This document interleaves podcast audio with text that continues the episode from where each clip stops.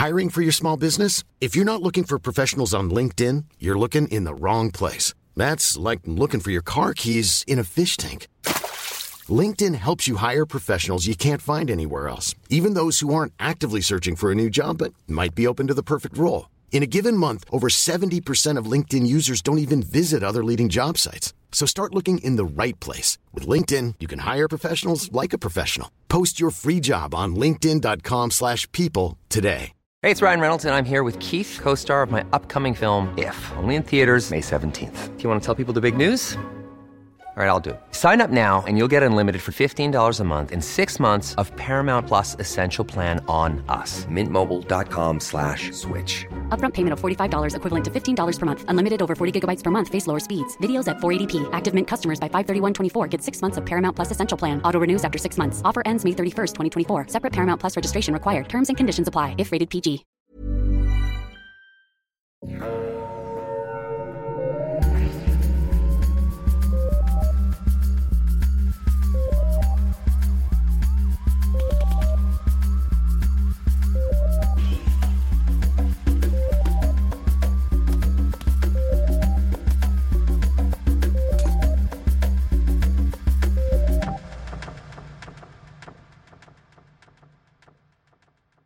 Bienvenue tout le monde, un peu de crime est en direct, on enregistre un épisode, on chante des chansons, vous voyez nos faces pour la première fois. Un peu de crime dans ton café. Dans ton café. Alors, aujourd'hui, je suis Catherine, vous voyez ma face maintenant, bonjour, et voici Audrey. Yes! Hello. Alors nous sommes assises à la même table parce que vaccination et aujourd'hui Yeah. nous allons vous parler de crime et nous allons vous parler de café. Alors, d'abord, qu'est-ce qu'on boit? Alors, aujourd'hui, ma chère Catherine, partner, on boit, Mon homme. on boit un café qu'on a reçu du Roasters Pack pour le mois de juin. Alors, le Roasters Pack, comme vous en, on vous en a déjà parlé, c'est un euh, subscription box, donc vous recevez une boîte par mois avec trois cafés habituellement. Tellement de café, tellement de C'est café. beaucoup de café, je Ouais. veux dire. Regardez l'enveloppe, c'est euh, au moins quatre tasses là-dedans. Ouais. Alors, le café qu'on boit aujourd'hui, ça s'appelle le Tutti AA, qui nous provient du Phil and Sebastian Coffee Roasters, qui se situe à Calgary, en Alberta. Et il a des notes de pamplemousse, de pêche et de noix de macadam, comme Ooh. les biscuits de chez Subway. Oh, miam! Les Ah. fameux biscuits. Alors, euh, c'est un café qui est vraiment très euh, fruité. Euh, un bon café pour l'été. Se mettre dans l'ambiance euh, de party. Alors, ça goûte les fruits. C'est vraiment un excellent café euh, qui nous a bien réveillés ce matin. et on- Uh-huh. Alors, c'est le café qu'on boit aujourd'hui. C'est vraiment un délicieux café. Alors, on espère que vous, si vous avez un café de près avec vous, il fait un petit peu chaud, alors peut-être que vous, il va avoir de la glace dedans. Pas un mazagran. C'est peut-être un Mazagran. Est-ce qu'il y a des gens qui l'ont essayé, le Mazagran? Je pense que j'ai pas encore euh, converti tant de gens que ça. Non, c'est ça. Alors, aujourd'hui, nous allons faire un double feature. C'est un double espresso. Et nous allons commencer par le cas le plus contemporain, le cas d'Audrey. Alors, Audrey, de quoi tu vas nous parler aujourd'hui? On vous l'a déjà annoncé, puis que vous le savez déjà. On a un... Voilà. C'est, c'est un double feature comme... euh, un peu comme au stade olympique Metallica avec Guns N' Roses, euh, à la différence que nous autres, on, on va finir ce qu'on a commencé. Mais nous autres, on n'a pas Fate No More non plus? T'as oublié Fate No More? Ben, tout le monde a oublié Fate No More. Tout le monde a oublié Fate No More. Personne voulait voir Fate No More. Il y a genre un fan de Fate No More qui écoute notre podcast pis il est comme « Oh, comment? Oh, je, pourrais pas te nommer une tonne de Fate No More. non. Ben non, c'est ça. Je sais que le chanteur c'est Mike Patton, mais comme... C'est déjà plus que moi. Le reste, je sais pas. Alors, euh, le cas dont je vais vous parler aujourd'hui, ça s'est passé vraiment tout récemment et je l'ai intitulé Mon bikini, ma cocaïne. en hommage à une pub pour une agence de voyage que Dominique Michel avait fait dans les années 60-70. C'était Mon bikini, ma brosse à dents. Ah oui, bon, ok. Et là, c'est euh, mon Je suis trop jeune pour ça. Moi, je suis une, dire une Gen Z. Je suis une Gen Z, pas en tout. Je suis trop jeune pour connaître cette référence-là, Ah. Audrey. Comme si moi, je... Alors, ce cas qui s'est passé tout récemment, c'est l'histoire de Mélina Roberge et Isabelle Lagacé qui se sont fait arrêter Oui. en 2016 avec Oui. 30 kilos de cocaïne dans leur valise en Australie. Beaucoup de kilos. C'est beaucoup de cocaïne. Alors, mes sources pour aujourd'hui, c'est La croisière ne s'amuse plus, un reportage qui est passé à Enquête à Enquête! Radio-Canada. Mon émission préférée! Alors, euh, j'ai, j'ai, j'ai vraiment aimé le titre. La croisière ne s'amuse Ouais, la croisière s'amusait pas pas en tout. Non, Rendu en Australie. Rendu en Australie, le party était fini. Ouais. Et ensuite, euh, un pléthore d'articles pris dans le journal de Montréal, dans la presse, et euh, etc. Vraiment beaucoup d'articles. Ça s'est passé tout récemment, alors il y a- y avait du stock, mais ça sera pas très long comme cas, parce que c'est quand même assez straightforward, euh, contrairement aux, aux Sœurs l'évêque, où il y avait beaucoup d'allées, de retours, et que des fois on savait pas trop exactement qu'est-ce qui s'était passé. Ben Ouais. maintenant on sait exactement ce qui- qu'est-ce qui s'est passé, alors ça, ça va être assez simple. Et il n'y a pas de confusion. Il y a pas de ni confusion. de Sylvain Roy. Il n'y a pas le fameux Sylvain Roy Il y a pas qui existe ou qui n'existe pas. Qui n'existe pas, peuple. On sait pas. On sait pas. On se, on se prononce pas. On fait pas de supposition à un peu de crime Non. dans ton café. On en, on en fait constamment. On Mais en ça, fait c'est- juste notre opinion. C'est juste ton opinion. C'est ma opinion. Comme diraient les appendices, c'est ma opinion. Voilà. Alors, euh, aussi, juste avant de commencer, je voulais faire un rapide disclaimer Ouais. que le cas, ce n'est pas pour shamer Mélina Roberge, pardon, et Isabelle Lagacé ou les travailleuses Non. du sexe en général. Non, du tout. Euh, Roberge et Lagacé, elles ont pris une mauvaise décision, oui, mais elles étaient également dans une situation particulièrement délicate et elles pensaient avoir trouvé une manière de s'en sortir. Alors, elles ont payé leurs dettes à la société et maintenant, c'est plus à nous de nous questionner sur qu'est-ce qui a mené ces deux jeunes femmes-là à cette situation-là. Alors, euh, on n'est vraiment pas là pour rire d'elles, on veut faire la lumière un peu sur ce qui est arrivé. Alors, si vous êtes prêts, je vais mettre un peu de crime dans votre café et vous raconter l'histoire de Mélina Roberge et de Isabelle Lagacé. Je suis prête. On est le 9 juillet 2016. Mélina Roberge, 22 ans, originaire de Granby, et Isabelle Lagacé, 28 ans, originaire de Longueuil, montent à bord du navire le Sea Princess en Angleterre pour une croisière de luxe d'une durée de 66 nuits autour du monde. Leur billet se détaillait à 22 000 dollars. Les deux jeunes femmes, elles vont en avoir pour leur argent. Des escales à New York, aux Bermudes, en Colombie, l'Équateur, le Pérou, Tahiti, la Nouvelle-Zélande, des drinks tropicaux, des décors paradisiaques devant lesquels se prendre en selfie. C'est magnifique. Leur périple devait prendre fin à Sydney, en Australie, d'où elles devaient prendre l'avion pour rentrer à Montréal. Si la croisière a bel et bien pris fin en terre des kangourous, des araignées tellement grosses qu'elles attrapent des oiseaux en plein vol, des tornades de feu et de Russell Crowe, les jeunes filles ne rentreraient pas de sitôt à Montréal. Mélina Roberge et Isabelle Lagacé venaient de se faire arrêter avec une valise contenant près de 35 kilos de cocaïne à bord du Sea Princess. Sur le marché noir australien, une telle quantité de cocaïne pourrait atteindre une valeur de revente de près de 30 millions de dollars US. Euh, en Australie, sur le marché noir, la cocaïne, c'est à peu près 5 fois la valeur de revente qu'elle peut avoir ici à Montréal. Donc, euh, quand même une grosse passe d'argent. Comment ça? Je sais que Je peux te demander pourquoi? Non? je sais pas, en fait. C'est juste, c'est juste dans un article que j'ai lu que ça disait que la valeur de, de revente de la cocaïne, c'était à peu près cinq fois ce qu'on peut avoir au Canada. Je sais pas si c'est parce que c'est plus dur d'en avoir en Australie, peut-être parce que le transit est plus long de l'Amérique latine. Peut-être parce que c'est consommé par toutes les kangourous! Toutes les kangourous, ils gardent tout pour eux! Puis les, clo- les koalas avec la chlamydia. c'est vrai! Ben, s'il y a des gens qui le savent, écrivez-nous. Pourquoi ça coûte aussi cher? On vous, posera pas de questions sur pourquoi vous le savez. Avec les jeunes femmes va également être arrêté un homme du nom d'André Tamine, lui aussi québécois, et lui transportait près de 60 kilos de cocaïne disséminée dans trois valises.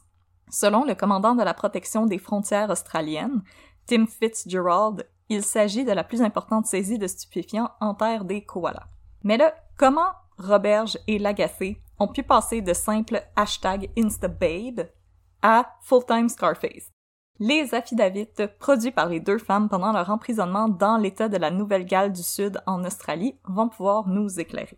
Ce qu'il faut savoir, c'est que les jeunes filles, n'ont pas agi seules.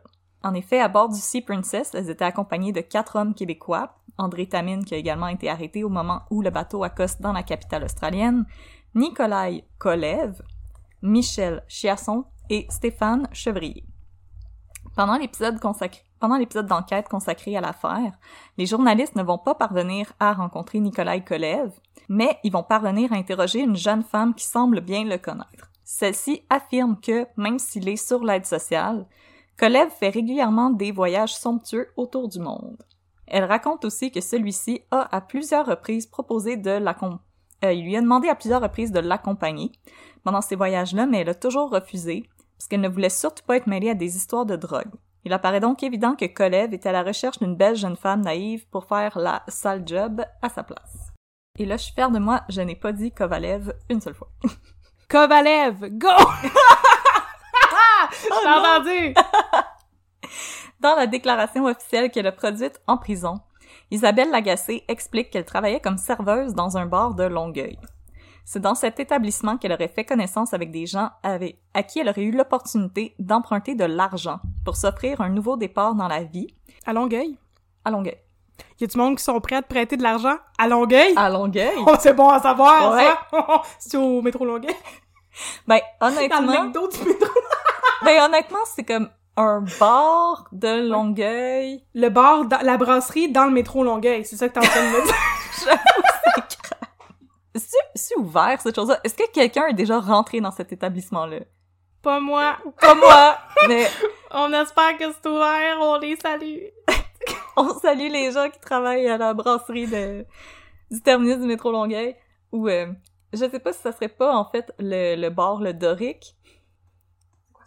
C'est un bar euh, topless euh, proche du terminus Longueuil, mais je pense que c'est Greenfield Park, ça, le Doric. Que, que je répète dans mon bureau, oui. Euh, Le Doric. le Doric. Le Doric. C'est un nom saxé pour un bar euh, saxé.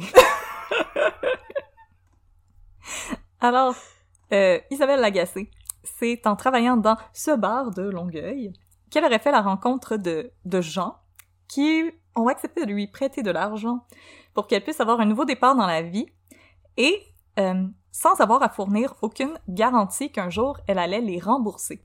Ben non, mais c'est bien mieux comme ça. Ouais, comme ch'tic, ch'tic, ch'tic, ch'tic, ch'tic, tout ce que tu veux. Ben oui! T'as pas besoin de rembourser après. Ah non, C'est comme le contraire de payer tes, euh, tes électroménagers en 46 versements pour un Martino.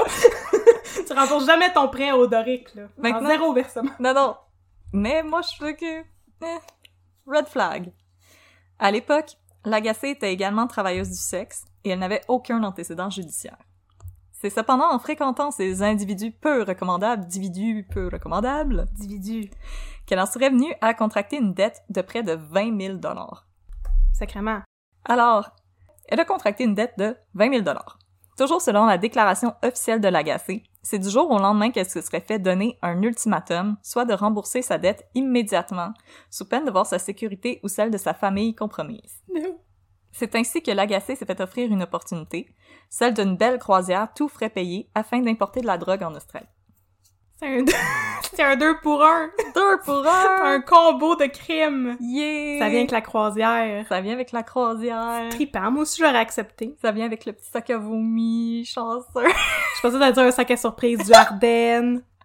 Aussi. Aussi. 5 piastres. Hey, c'est juste 5 piastres. euh. C'est aussi en fréquentant les bars et clubs de Montréal que Mélina Roberge va faire une rencontre décisive. Dans son affidavit, elle le surnomme son Sugar Daddy. Il s'agit d'un homme plus âgé. papa. Papa de sucre. papa de sucre. Petit papa de sucre.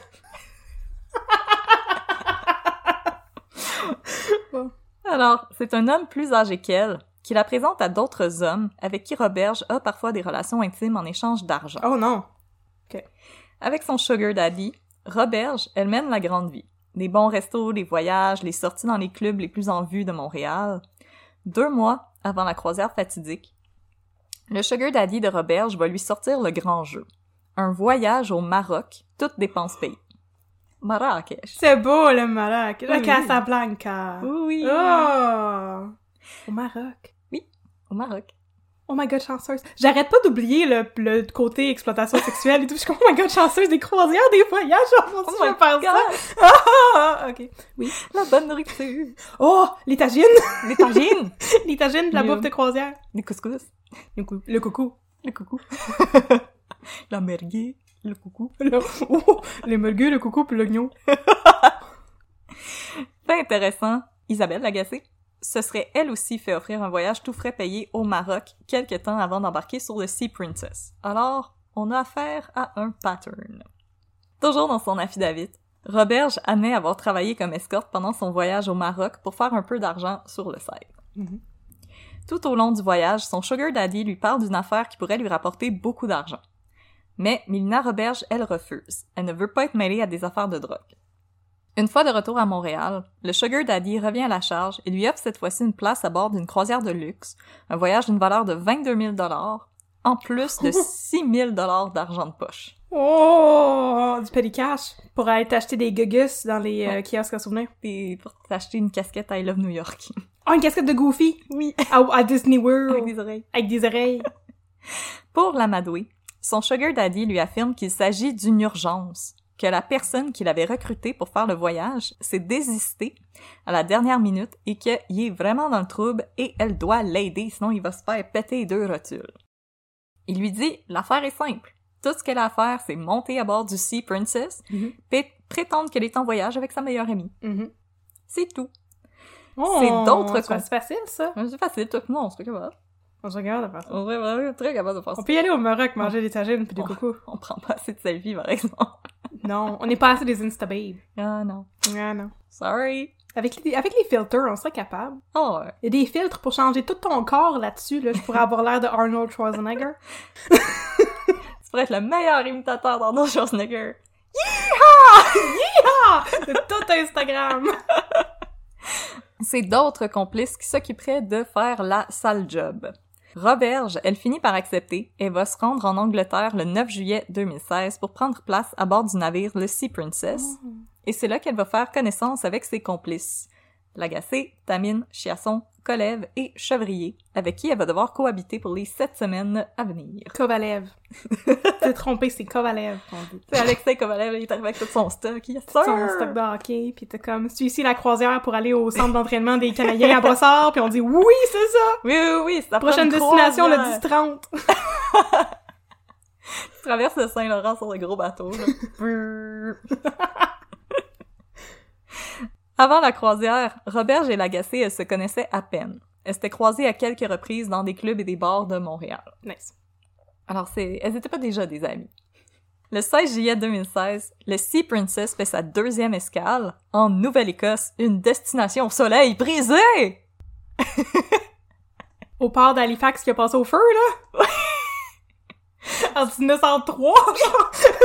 Ah, wow! S'il y a des gens Halifax. qui nous écoutent de la Nouvelle-Écosse, ce n'était qu'une taquinerie. On vous aime beaucoup. Ils sont sûrement allés manger des homards à Cayenne. Yeah. You. En Nouvelle-Écosse, coup de théâtre. Oui. Michel Chiasson, un des complices dans l'affaire, va disparaître. Out of thin air, comme Chris Angel. Disparaître comme euh, passer par-dessus bord? Ou disparaître comme euh, je vais aller m'acheter des cigarettes puis tu reviens pas? Disparaître comme euh, la police avait une couple de questions à y poser. Oh! Ah, disparaître même. C'est trop pas. Alors il va être interrogé par des services frontaliers du Canada et il ne va pas remonter à bord du navire. C'est pas la première fois que les douanes sont rough pour rentrer au Canada, pareil. D'habitude, euh, sont assez... euh, Ouais, cette fois-là, il était dedans, là. Ils sont bien relax quand t'es des Québécois, d'habitude. Mhm. Quand même, Oui, il y avait des suspicions Il y a des suspicions. envers ces individus louches. Comment vous avez payé des billets à 22 000 piastres, monsieur? Monsieur Chiasson. Monsieur Chiasson.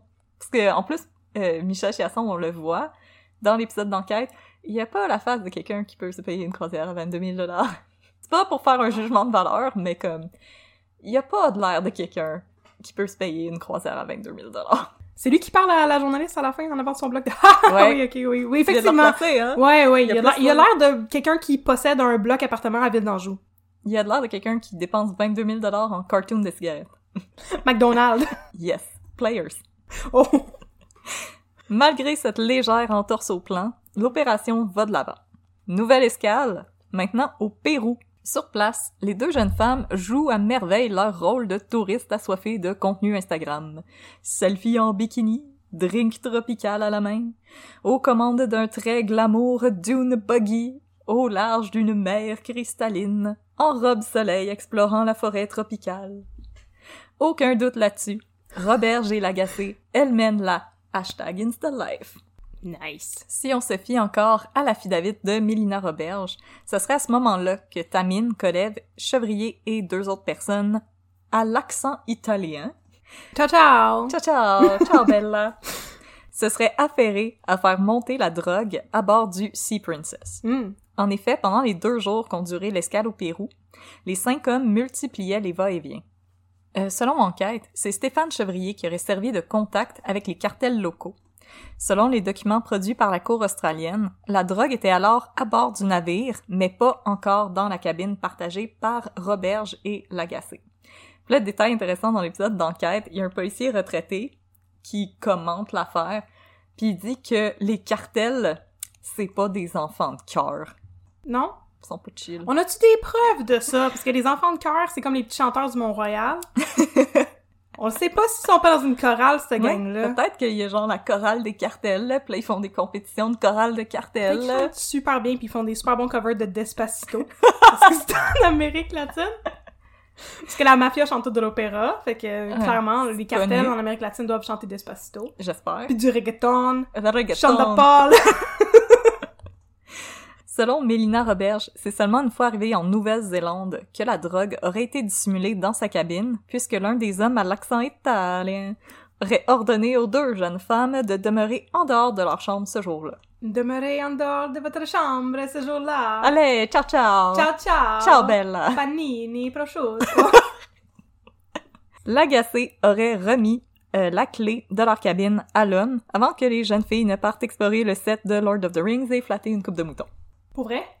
Je sais pas. Oh, déguisé en Frodon et Sam, Gamgee. Ils ont fait du cosplay! Faire des, des photos Instagram sur le bord du Mordor. Je sais pas, moi c'est ça que je ferais en Nouvelle-Zélande personnellement. Je viens comprendre pourquoi on n'est pas recruté par des cartels pour faire du smuggling de drogue. C'est clairement pas nos genres de vacances. Non, pas vraiment, nous on est comme Waouh! On va faire du trekking dans le Mordor! Maintenant, dans l'affidavit de Isabelle Lagacé, elle admet avoir remis sa valise à un complice afin que celui-ci y introduise la cocaïne. À son procès, elle déclare que c'est elle qui devait quitter le navire avec les valises et que ses complices l'auraient rassurée, affirmant qu'il n'y avait que peu de chances qu'une jeune femme fasse l'objet du scrutin des douaniers. Ce que, ce qui est comme quelque chose que je crois pas vraiment. Parce que toi puis moi, on s'est déjà fait arrêter aux douanes. J'allais le dire, justement! Ouais, on s'est fait arrêter aux douanes parce que j'étais bête. C'est ma faute. Euh, on revenait d'un concert à Boston, puis on avait été partis vraiment pas longtemps parce qu'on allé regarder un concert qu'on est revenu. Puis là, en The National. The National. Puis là, la douanière a demandé Avez-vous des armes? Puis j'ai répondu bien sûr que non. Fait qu'elle nous a fait tasser sur le côté puis elle a fouillé l'auto. Ça qui arrive quand t'es bête avec les douaniers. Il faut pas, faut leur dire bonjour. J'avais pas encore appris à vivre, j'étais jeune. Nous étions jeunes, innocents. Sont. Bien sûr que non, je n'ai pas de Kalachnikov. Ça rentre pas dans ma que brassière. j'ai l'air d'une terroriste Comme Non, on fait pas des blagues comme ça. Comme Monica Lamitraille. Catherine Lamitraille. Comme, je pense que pour les sœurs Lévesque, comme deux, je- deux femmes retraitées, euh, selon moi, c'est un meilleur euh, cover que deux jeunes filles qui vivent la euh, hashtag InstaLife. Selon moi, vous pouvez m'obstiner. Oui, parce que tu penserais pas que deux madames retraitées du Saguenay, elles venaient du Saguenay, right? Sont en fait des prostituées qui sont devenues des mules de drogue. tu t'attendrais pas à ça. Tout ça à cause des préjugés qu'on a à l'égard des prostituées. Faut pas avoir de préjugés. Les dames d'âge mûr peuvent aussi se prostituer, elles ont droit. Elles ont d'expérience. Elles ont plus d'expérience. C'est indéniable! Elles ont plus d'expérience que nous autres. Ouais. Ah, Par la force des choses. Et voilà. Par contre, l'agacée, elle ne va même pas se rendre aux douanes australiennes. Le 28 août 2016, à 6h50 du soir ou du matin, aucune idée. Merci, enquête, pour pas la précision. Cool. Le Sea Princess accoste à Sydney et les policiers australiens montent immédiatement à bord. Ils savent exactement vers quelle cabine se diriger. Good day, mate. Good day, mate. Open the door. Non, là, c'est. Some shrimps on the body. l'Irlande. Il est difficile, l'accent australien, ok? On sait, on sait pas faire les accents, on essaye. J'ai regardé une vidéo de 5 minutes une fois sur comment faire un accent irlandais, je peux dire deux mots, mais c'est, c'est- on est limité, là. Je suis meilleure pour l'accent de la Nouvelle-Zélande vu que J'écoutais vraiment beaucoup euh, Flight of the Conchords une couple d'années. Je trouvais ça niche en tabarnouche. je me demandais pourquoi tu connaissais ça. C'est comme moi, je suis très très bonne pour l'accent de Hall, tu sais, c'est trop, trop spécifique. Alors, euh, les euh, policiers australiens montent immédiatement à bord avec des koalas sniffeurs de drogue. Ils savent exactement par quelle cabine se diriger. Oh non, avec des dingos! Des dingos sniffeurs de drogue! Selon Mario Lambert, le policier retraité interviewé par les journalistes d'enquête, il ne s'agissait pas d'un hasard! Mario Lambert, c'est vraiment un Captain Obvious pendant Ouais. l'épisode d'enquête. C'est comme, c'était pas un hasard! Ils ont été direct dans la cabine! Je suis comme, ben non, hein? Étrangement. Ils savaient où aller. Étrangement, il y a quelqu'un aussi qui s'est comme fait pogner aux douanes en Nouvelle-Écosse. Ouais. Étrangement, je sais pas trop pourquoi qu'ils ont peut-être eu de l'information, tu sais. Ouais, c'est ça. À 7h10, les policiers australiens cognent à la porte de la cabine P312, la cabine que partagent Mélina Roberge et Isabelle Lagacé. Une fouille va leur permettre de mettre la main sur une valise qui contient pas moins de 30 kilos de cocaïne. Oh! Oh, tout un party. Bon. À 7h30, les policiers se dirigent vers la cabine C537 occupée par André Tamine. Là, ils vont saisir trois valises dans lesquelles sont dissimulés un total de 65 kilos de cocaïne. Il tabarnouche, ok? Nous, on trouve que c'est beaucoup, puis là, il y a comme Iggy Pop à côté de nous qui est comme... Rien là, c'est mon déjeuner. Ouais, c'est ça. Les trois passagers sont immédiatement arrêtés pour possession d'une subs- d'une substance illégale avec intention de revente. Cependant, c'est Mélina Roberge et Isabelle Lagacé qui vont devenir tristement célèbres du jour au lendemain. Mhm. La presse internationale va s'emparer de l'histoire. Ouais. Et aussitôt vont s'enfiler les titres salaces et les surnoms peu flatteurs.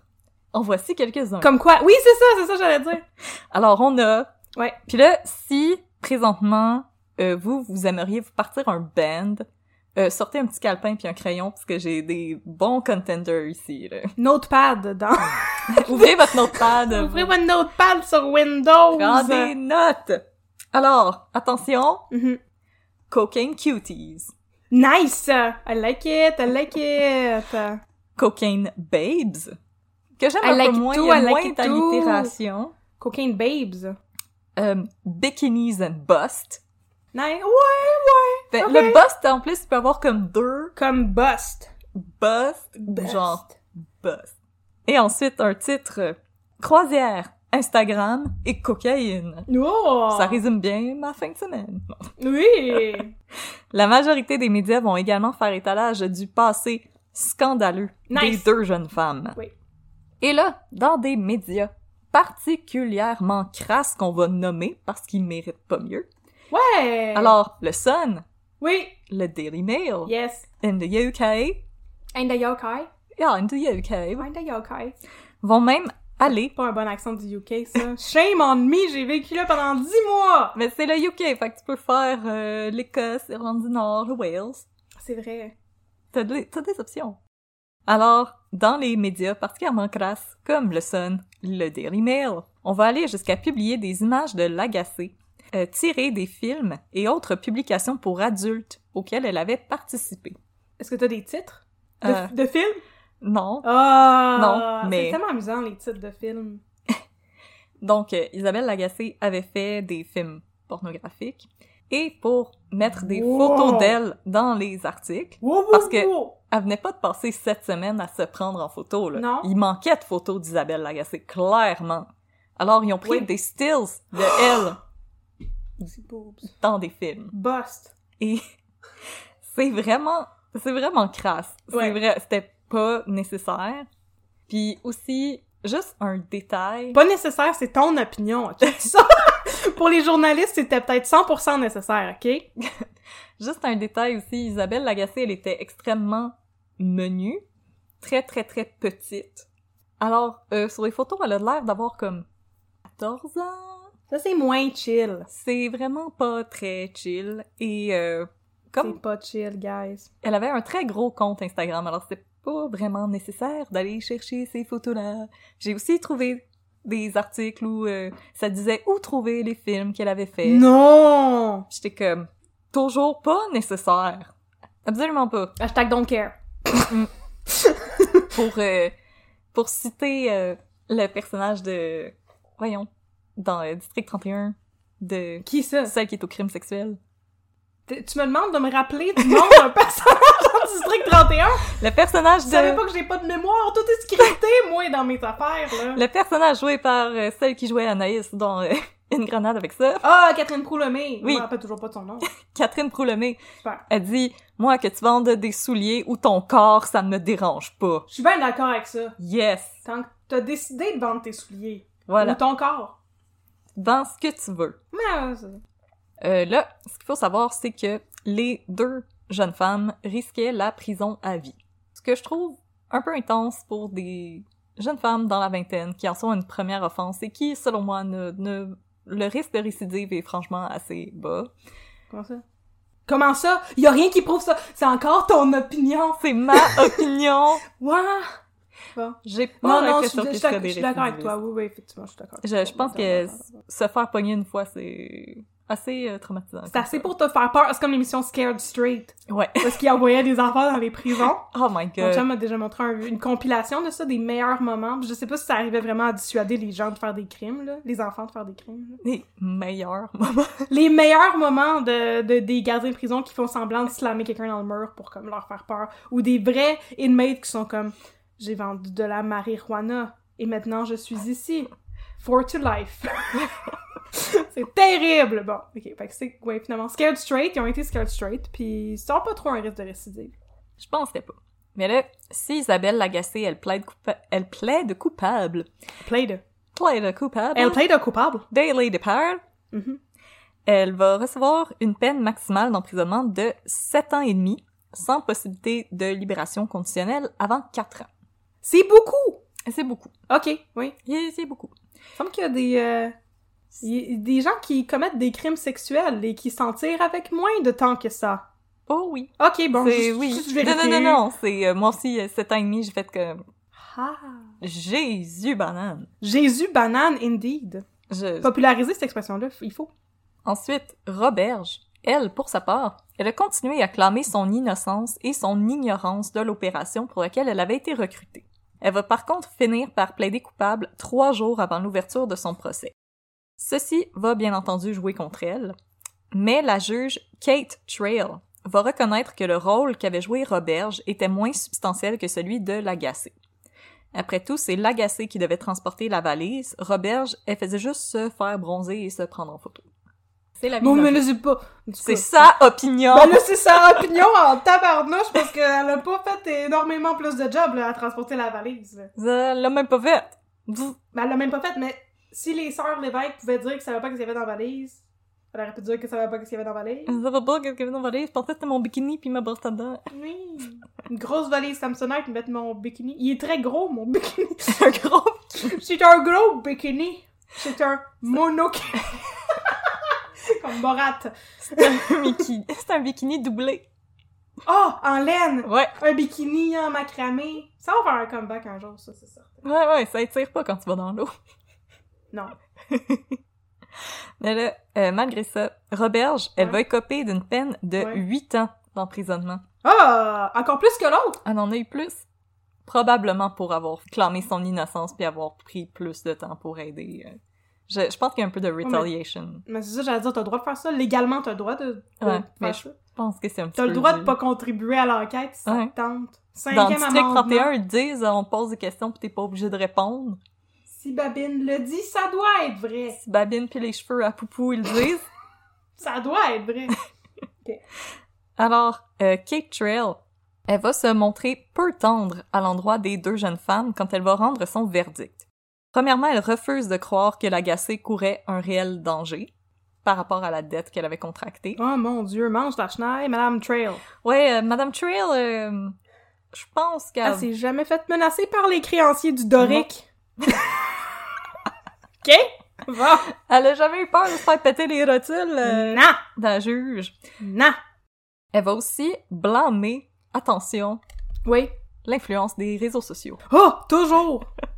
toujours. Euh, J'ai d'ailleurs retranscrit son verdict, bon, traduit et retranscrit son verdict. Mhm.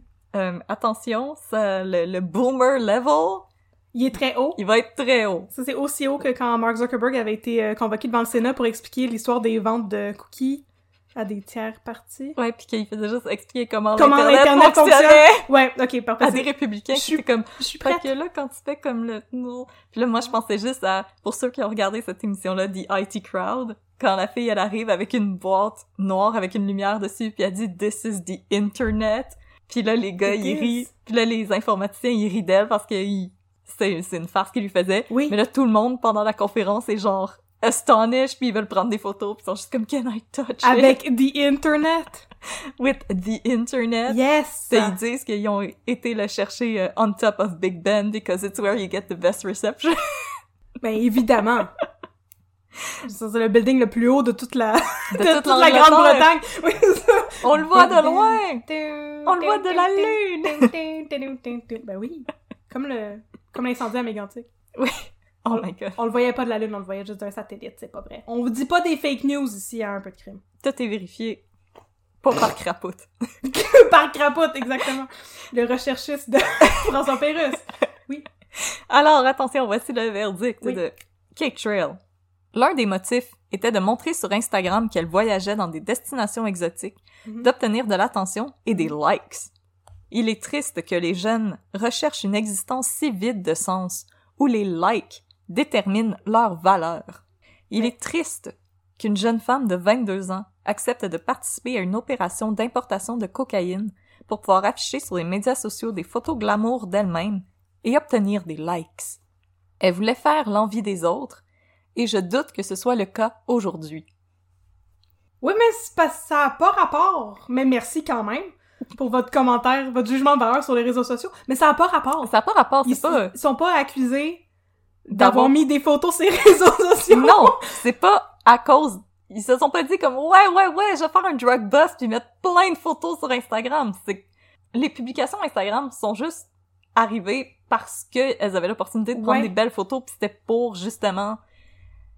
C'était, c'était pour divert the attention. Ouais. elles étaient là pour qu'on regarde la main droite pendant que la main gauche faisait tout.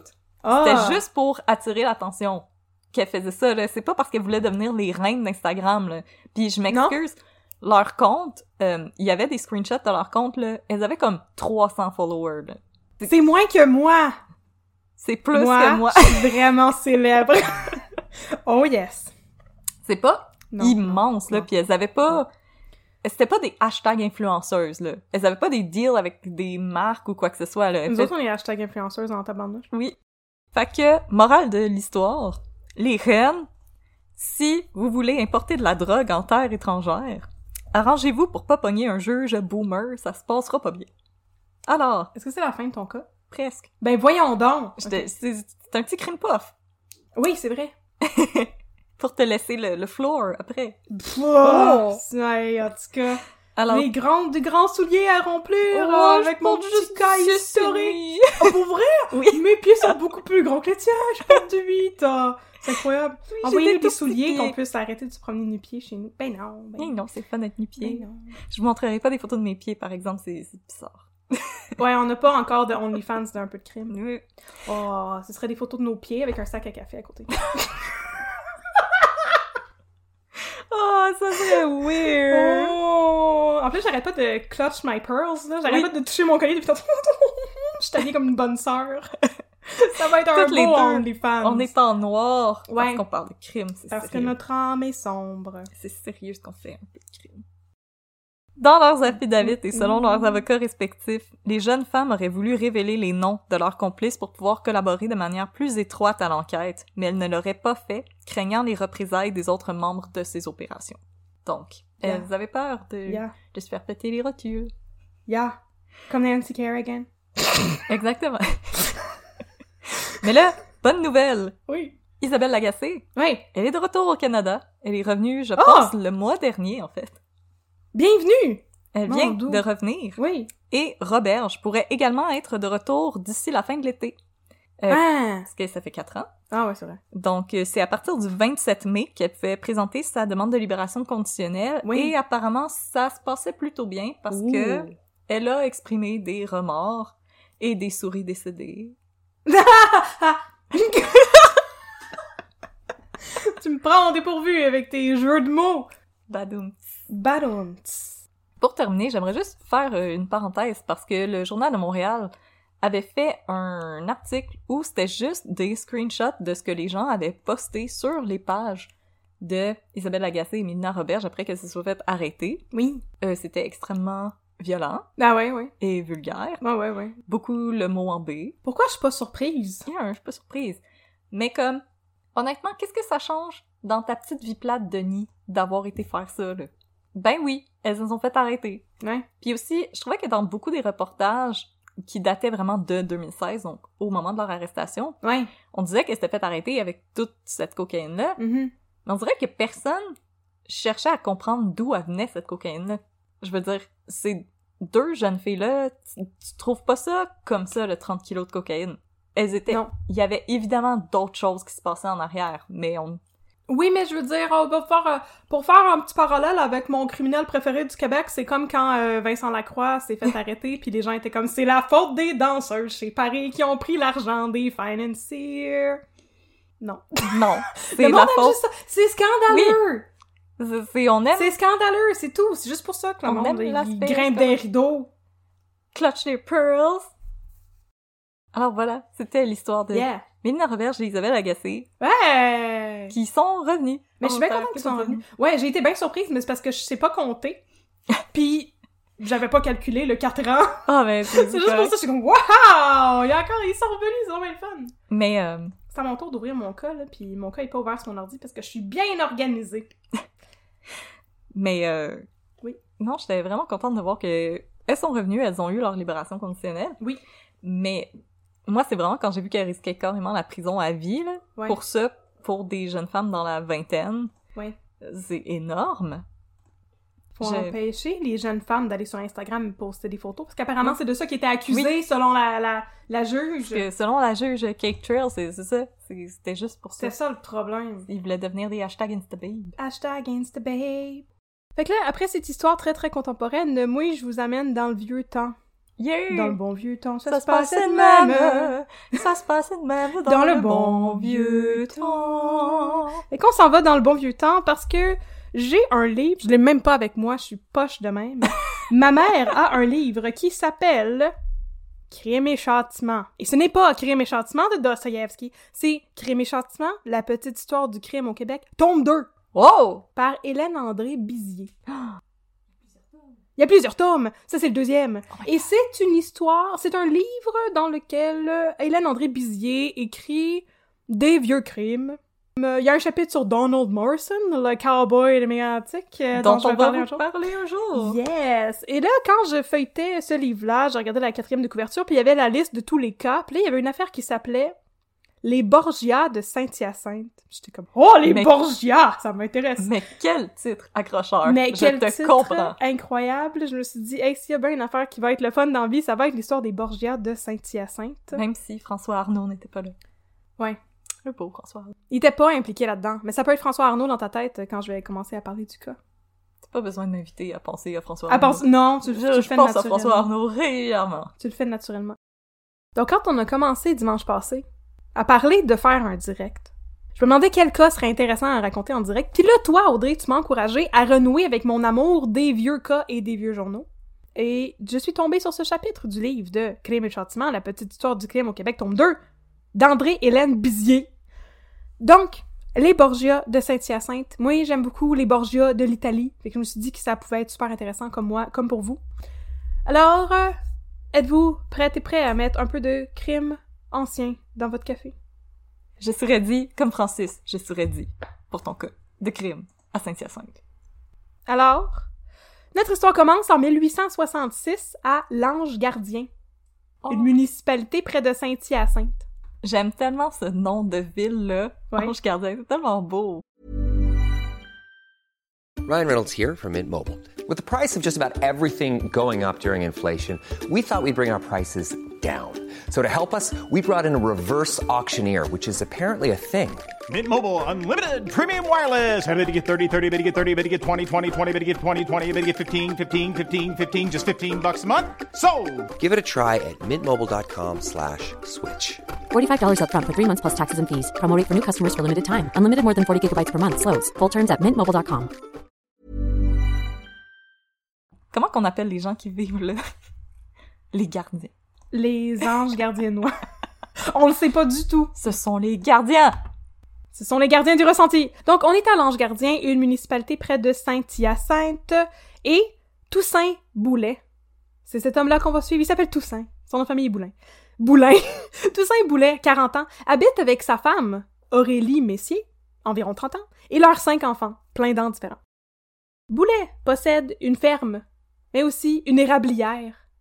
Et il fait aussi plein de cash en vendant de l'écorce de pruche en dessous de la table. Euh, quoi? tu fais quoi avec ça? Je sais pas, mais ça, ça faisait partie de- des détails intéressants de la vie de Toussaint Boulet. Et il, euh, c'est ça, il vendait de l'écorce de pruche, et les gens pouvaient acheter de l'écorce de pruche du fournisseur officiel d'écorce de pruche, ou aller voir Toussaint Boulet et acheter de l'écorce de pruche 5 piastres moins cher.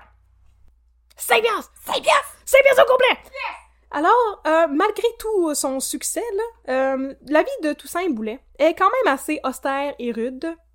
Il paraît que dans leur maison, il n'y a qu'un seul lit, et que c'est sa femme, Aurélie, et leurs cinq enfants qui dorment dans le lit pendant que Toussaint Boulet, il dort à terre enroulé dans de la fourrure.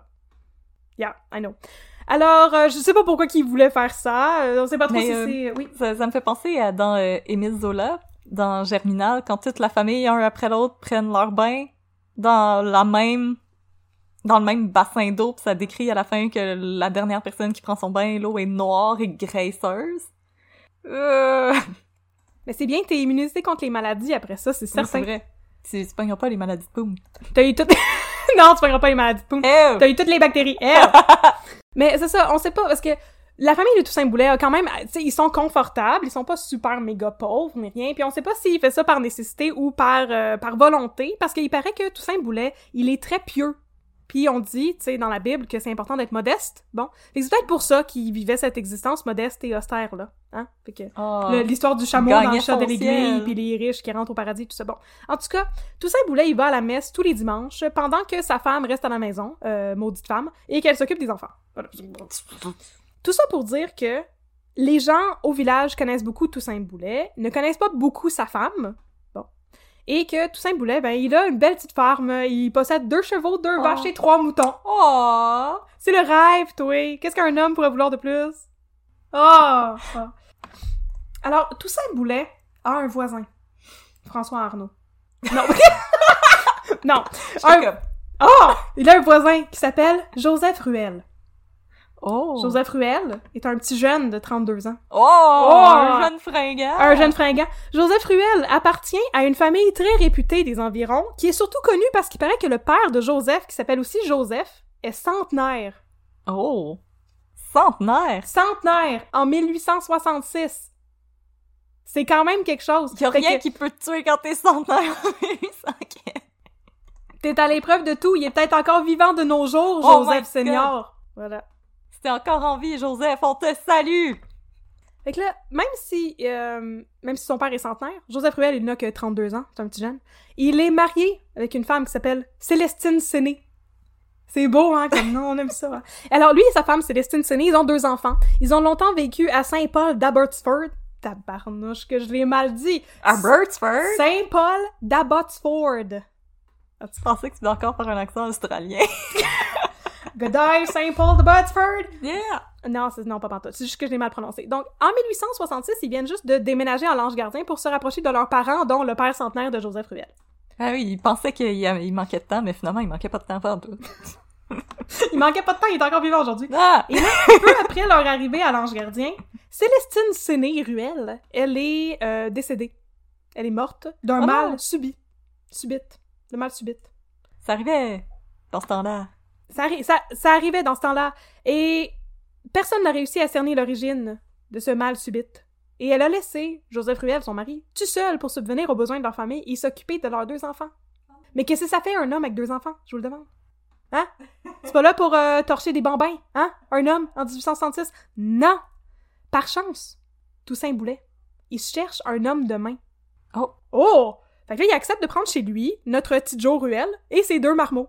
Oh! Oh! Fait que là, on est rendu une méchante gang dans le même lit, là. Ouais, ils sont comme... euh, c'est sept enfants puis trois adultes dans le même lit. Fait que là, on est au printemps 1867. Joseph se met tout de suite à l'ouvrage. Il corde du bois, il transporte des gogos, il traite les vaches, il écorce les pruches. Et Toussaint Boulet est très satisfait de son travail et très heureux surtout de voir que Joseph Ruel s'entend super bien avec sa femme, Aurélie.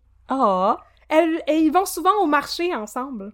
Oh! Et elle vient souvent flâner dans les tables pendant qu'il est en train de traire les vaches. Oh, je ne, je, je vois quelque chose qui Oh, augure pas bien. Elle vient souvent jaser avec lui aussi quand il fait son travail en général. En fait, ils s'entendent à merveille. C'est vraiment le fun, hein? C'est Oh! vraiment le fun. C'est le fun. C'est donc ben dadon. Mais là, à la fin de l'été 1867, Toussaint Boulet est atteint d'un mal inexplicable. Il est alité pendant huit jours. Et Oh, il lui dit aussi. souffrir du mal anglais. Est-ce que tu sais c'est quoi le mal anglais? Non, mais je sens que je vais le savoir. Le mal anglais, c'est le surnom de la syphilis. C'est beau, hein? C'est donc beau. Regarde, il est atteint de la syphilis. Ouais, bon. Le mal anglais. Le mal anglais. Et c'est, dans le livre, c'est mentionné très, très casual, là, comme si tout le monde à l'époque avait la syphilis, c'est ce que je trouve un petit peu bizarre. C'est pas impossible. Mais là, là, c'est ça. Euh, on se demande euh, où c'est qui a pogné ça, euh, le mal anglais, Toussaint Boulet. Ouais? On a des questions à se poser. On a des questions? En tout cas, où c'est que t'as pogné ça, là? où c'est que t'as pogné ça? T'as mis ça, mes Ouais. maudits pas propres. Whose bed have your boots been, Been under? under? Voilà! Comme dirait Shania Twain. Tiens, Shania demanderait cette question-là. Fait que là, pendant le, le- l'alitation, non, c'est pas ça, pendant que, pendant que Toussaint Boulet est alité, Joseph Ruel, il est méga serviable, puis il devient son garde-malade. Fait qu'en plus, il s'occupait de toute la ferme, puis euh, écorcer les pruches, toutes ces affaires-là. En plus, il, il soigne. Puis là, Boulet. Toussaint, il surmonte sa crise de mal anglais à l'aide de son nouvel ami Ruel et reprend péniblement le travail, même s'il a l'air d'avoir ben de la misère à marcher. Je sais pas c'est quoi le rapport. J'ai pas googlé la syphilis, je voulais pas le savoir. En tout cas, c'est un pas le battant. voir. Je veux pas le voir. C'est un battant, notre Toussaint. Mais là, c'est ça, on va y revenir. Où a-t-il pogné ça, le mal anglais, notre cher Toussaint? Oh, le, le coquin, le coquin. Le coquin, le coquin. Ben, au dire de Joseph Ruel, il aurait attrapé ça lors d'un de ses nombreux voyages d'affaires aux États-Unis. C'est le American mal anglais. Oh, c'est la version américaine, ils l'ont exporté. Ils l'ont exporté. Blimey Crickets. Oh, mais... Oh, blimey. Maintenant, c'est le Freedom Syphilis. C'est... Oh! Freedom! Freedom, America! bon. Fait que là, en tout cas, on n'a pas besoin de s'inquiéter parce que Joseph Ruel, il est sur le cas. Il lui fait des potions puis des remèdes à boire comme un vrai witchy man. Oh my god, c'est un wizard! C'est un witchy man. Et là, en septembre, Ruel se rend chez le docteur Joseph-Frédéric Guertin à Saint-Césaire. Il a des commissions à faire parce qu'il a un nouveau projet. Il va aller à la chasse aux renards. Euh, ben oui, les petits vlimeux sont tous en train de scraper la ferme de Toussaint Boulet, Oh non! les maudines. Alors, que peut bien faire le docteur Joseph Guertin par rapport à ça, on se le demande, hein? Ben, figurez-vous qu'à l'époque, le médecin pouvait te vendre de l'arsenic. Ça se venait en petites billes, en petits grains. Fait que là, Ah. Joseph raconte au docteur qu'il veut tuer une grosse gang de renards et lui demande combien de grains ça lui prendrait. Le docteur lui dit deux ou trois si l'appât est bien préparé. Mais je sais pas ce que ça veut dire. Sans doute avec du petit persil pour la présentation puis un petit coulis de réduction balsamique de Ricardo. Ça me fait penser à dans euh, Saut au cochon quand euh, Ah, pour pêcher des poissons, on va prendre euh, de la dynamite. On va faire aller exploser les poissons. on va faire exploser des poissons, pis s'il m'en reste encore un peu, on va faire exploser des troncs d'arbres. Ben oui, c'est pratique. Hein? Et quand t'avais pas l'électri- l'électricité, y a pas grand chose à faire. Effectivement. Et là, pendant tout ce temps, Boulet, notre cher Toussaint Boulet, il va pas super bien. En fait, il va de plus en plus mal. Il prend sans arrêt des petites euh, potions préparées par euh, Ruel, mais rien n'y fait. Oh. Il sent que la santé et la vigueur quittent son corps, il se sent comme un vieux pet. Et il paraît qu'il a plein de marques physiques de la syphilis en plus. Je Oh sais non. pas c'est quoi, j'ai pas regardé ça, ça me fait peur! Oh, Mais les là- maladies! Mais là, Joseph Ruel, il a un remède pour ça, des frictions miracles, entre guillemets, c'est ça que ça dit dans le livre. Des frictions Ah, miracles. Puis là. Bientôt, les marques de la syphilis disparaissent. Oh! Boulet est tellement reconnaissant. Son ami Joseph. du concealer. C'est comme du concealer. Son ami Joseph, il l'a sauvé. Hein? Fait que là, Joseph Ruel, il devient indispensable chez les Toussaint, chez les Toussaint Boulet. Et tout ça boulait. Toutes les Toussaint Boulet. Ruel. Pendant ce temps-là, continue à s'absenter une fois de temps en temps pour aller chez le docteur Guertin. Et toujours en septembre, il revient voir le docteur et lui dit que le poison valait pas de la chenaille parce que il a essayé de tuer un chien enragé avec. Puis le chien, il est pas mort, maudite affaire. Et là, le Il est encore là, il est en train de me mordre la jambe, maudit. Mais là, le docteur lui redonne plus d'arsenic et lui réexplique comment l'utiliser pour tuer les chiens enragés puis les renards. Le ruelle repart. Plus d'arsenic. Ça More règle tous les problèmes. Poison! C'est ça. En octobre, c'est Toussaint Boulet lui-même qui se présente chez le docteur Ruel. Et ce n'est pas pour se faire soigner de ses afflictions mystérieuses, non, non, c'est pour faire les commissions de Joseph Ruel, Ah. qui l'envoie chercher encore plus d'arsenic pour chasser les renards. Il y a encore des renards! Check ça, là. Ça arrête plus. Ça arrête plus. Ils sont partout là. Bon. Euh, personne n'a l'air alarmé par le fait que Ruel veut vraisemblablement trucider tous les renards et les chiens enragés dans le coin, là. En effet, à un moment donné, euh, laisse Roxy Rookie tranquille, là, monsieur. Mais ça l'intéresse pas. Fait que le docteur donne à Toussaint ce qui est demandé. Puis là, en novembre 1967, soit 9 ou 10 mois après l'arrivée de Joseph Ruel chez les Boulets, Aurélie Messier est, entre guillemets, malade. C'est ça qu'on disait à l'époque quand une femme accouchait, Pour vrai? qu'elle était malade. Yes. Au, au moment qu'elle accouchait. Oui, oui, oui, c'est ça. Fait que 9 à 10 mois après l'arrivée de Joseph Ruel dans sa ferme, elle est malade et elle accouche. De, de, de, de, C'est le fun, de pas hein? son ma- Ok. On va en reparler, hein? C'est pas bon. Fait que là, quand elle accouche, elle confie ses cinq enfants, plus les deux enfants de Ruel, à la voisine, histoire d'avoir la sainte paix pour se rétablir de son accouchement. Puis là, Avec raison. avec raison. Et là, justement, on va parler de l'éléphant dans la pièce, comme disent les Anglais. Oui, tout le monde pensait que Joseph Ruel puis Aurélie Messier y avaient une aventure. Tout le monde pensait ça dans le J'en fais partie. J'en fais partie! J'en fais partie aussi! Et tout le monde pensait, de surcroît, que l'enfant qui venait de naître était de Joseph Ruel. Bon. Et puis ça jase de plus en plus parce qu'il paraît qu'après le baptême du bébé, là, Joseph Ruel est allé, pour embrasser Aurélie, puis il dit félicitations, tu sais, puis là, il y avait aussi sa sœur à, Aurélie Messier qui était là, puis qui l'a embrassé, puis qui a dit félicitations et tout. Puis là, quand son mari s'est approché pour l'embrasser, elle lui a dit, je cite, « Non, recule-toi, tu es trop laid. » Puis là, les gens étaient comme Tata, c'est évident qu'elle trompe son mari, elle, elle ne veut pas l'embrasser. Mais excuse-moi, s'il y avait la syphilis puis qu'il y avait des marques visibles de syphilis dans sa face, moi non plus, j'aurais Ouais. pas voulu le frencher. Il devait pas être beau tout de suite savoir. Je veux dire, euh, Non. tu sais, comme, prends babine, mais mets-y comme plein de bobos d'en face, là. Non, je dirais non à ça. Non à la syphilis, non! ok? Bon, non voilà. à la syphilis et à babine. En tout cas, je sais pas trop, tu sais, fait que c'est ça, les, les gens ont beaucoup jasé à cause de ça, là. Oui, elle a embrassé Joseph Ruel, mais elle a pas embrassé son mari, mais là, excuse-moi, en tout cas, bouf, moi, moi, non plus. Bon, dans tous les cas, les voisins étaient convaincus que Ruel et Aurélie Messier étaient euh, des bons copains de couchette. Nudge, nudge, wink, wink. Il paraît même qu'ils ne se cachaient pas vraiment dans la maison et que même les enfants Il y avait juste un lit, anyway. Il y avait juste un lit anyway. Que les enfants de Boulet voyaient souvent leur mère se tirailler, entre guillemets, avec Ruel et même l'embrasser. Mhm. Et il paraît qu'il y avait pas vraiment de raison de se cacher en plus parce que, yo, en plus d'être faible et malade, Boulet était aussi sourd. Ça allait mal à la shop, là. Ça allait vraiment mal. C'est comme l'amant de Lady Chatterley, mais version... Oui! euh, mais au lieu d'être en chaise roulante, il est sourd. C'est ça. Puis il y a la syphilis. C'est pareil comme la mort de Lady Chatterley, dans le fond, mais comme pas pareil. Ah, il, est, il est paralysé, là. Ouais, il est Le paralysé. Quelle bonne histoire! Merci de m'avoir rappelé ça. Bon, alors malgré tout, euh, selon Mathilde Duclos, qui est la nièce de Boulet, celui-ci aurait été au courant de ce qui se passait. Fait qu'il se cachait pas, il était au courant, il avait accepté ça. Peut-être qu'il avait compris le principe de la syphilis pis tout, pis que c'est comme euh, je peux plus faire plaisir à ma femme. Fait que... Occupe-toi de ma femme, Joseph Ruel. Occupe-toi de ma ferme, de ma femme, de mes cochons, puis des maudits renards qui courent dehors. C'est ça! Hey, merci pour le segue parce que justement, maintenant, on parle du deuxième éléphant dans la pièce. Euh, L'obsession de Joseph Ruel pour l'arsenic, là, qu'est-ce qui se passe avec ça? Pourquoi qu'il capote tellement ces maudits... euh, C'est-tu louche ou ben c'est-tu pas louche? C'est très louche, mais j'avoue que louche. pour avoir entendu un renard crier une fois, Ça fait peur? oh my god, Ça, on dit glapir. oh my god, Ça glapit les renards. Bon, fait que là, ben apparemment, son obsession pour l'arsenic était bien en masse louche et certaines mauvaises langues disaient que Ruel parlait ouvertement de son envie de tuer non pas seulement des renards, mais aussi Toussaint Boulet. Oh oh! Par exemple, à un moment donné, un distant cousin de Ruel qui s'appelait Alfred. Alfred est engagé pour euh, charrier des bio de bois sur euh, la ferme de Toussaint Boulet. Et là, Joseph Ruel lui aurait confié à plusieurs reprises qu'il voulait tuer Boulet. Et que, à son Yo, avis... by the way!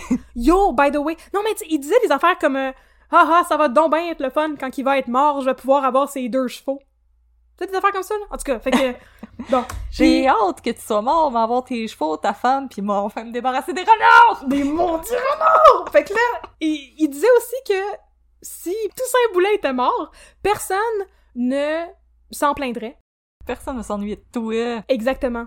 Parce qu'il était pas aimé de personne. Il était comme tout le monde l'a anyway. Il peut il bien crever. laid, il pue, il sent le ketchup. Il a la syphilis. Bon. En tout cas, en décembre 1867, fait qu'on est juste, euh, tu sais, un mois quelques après l'accouchement d'Aurélie, la jeune Qu'elle sœur était malade. d'Aurélie, qu'elle était malade, tu moi la maladie d'Aurélie. Donc, la jeune sœur d'Aurélie qui s'appelle Onésime vient vivre chez les Boulets.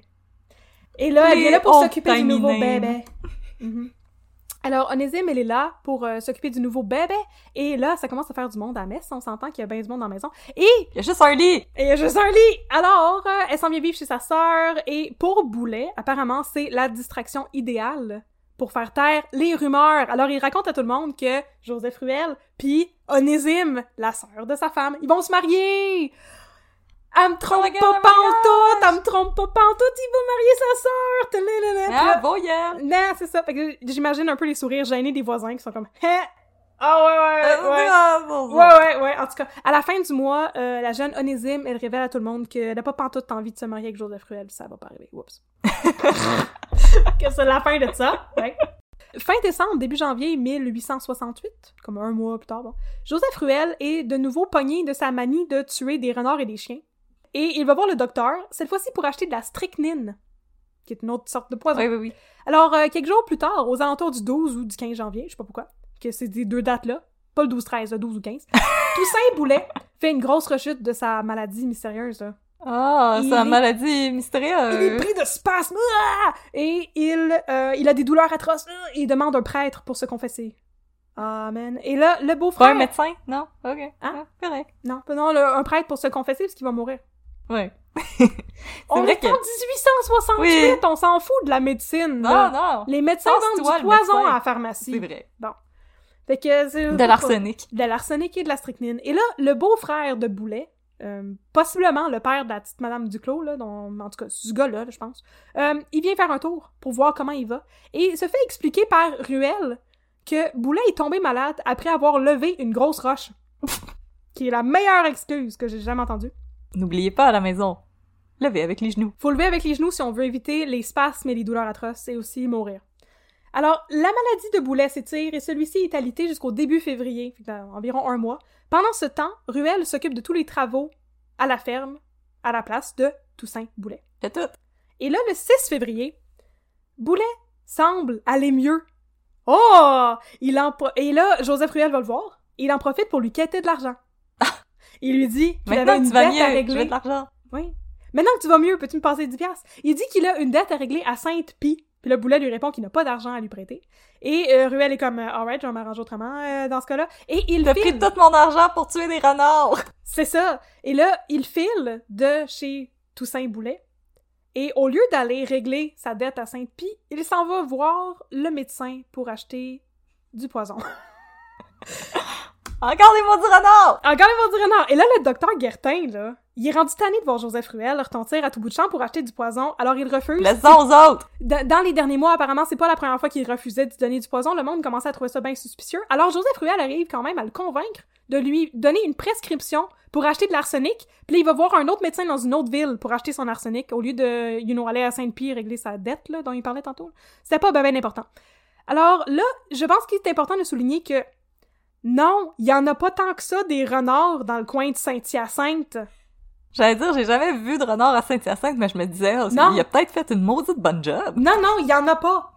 Puis des chiens qui jappent, il y en a pas qui sont morts pendant tout le temps que Joseph Ruel a acheté du poison pour tuer les renards puis les chiens qui jappent. Alors, qu'a-t-il fait avec tout ce poison? On se le demande. On se le demande, on s'en doute un petit peu, Un mais on petit peu, on on. Pendant ce temps, un ami de Boulet vient lui rendre visite et il essaye de le convaincre d'arrêter de boire les potions que Joseph Ruel fait pour lui pour le soigner.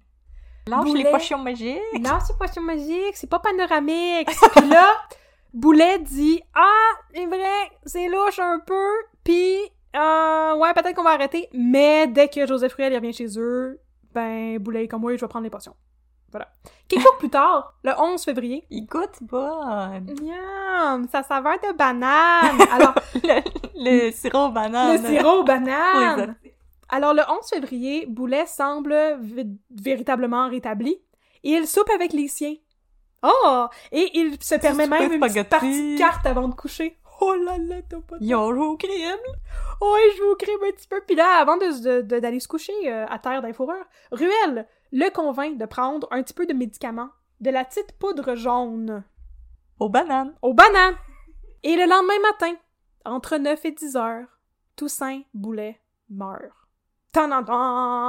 Il est entouré de ses proches quand il meurt, et apparemment, la sœur de Toussaint Boulet, qui s'appelle aussi Onésime, son, C'est un maudit beau nom. sont deux.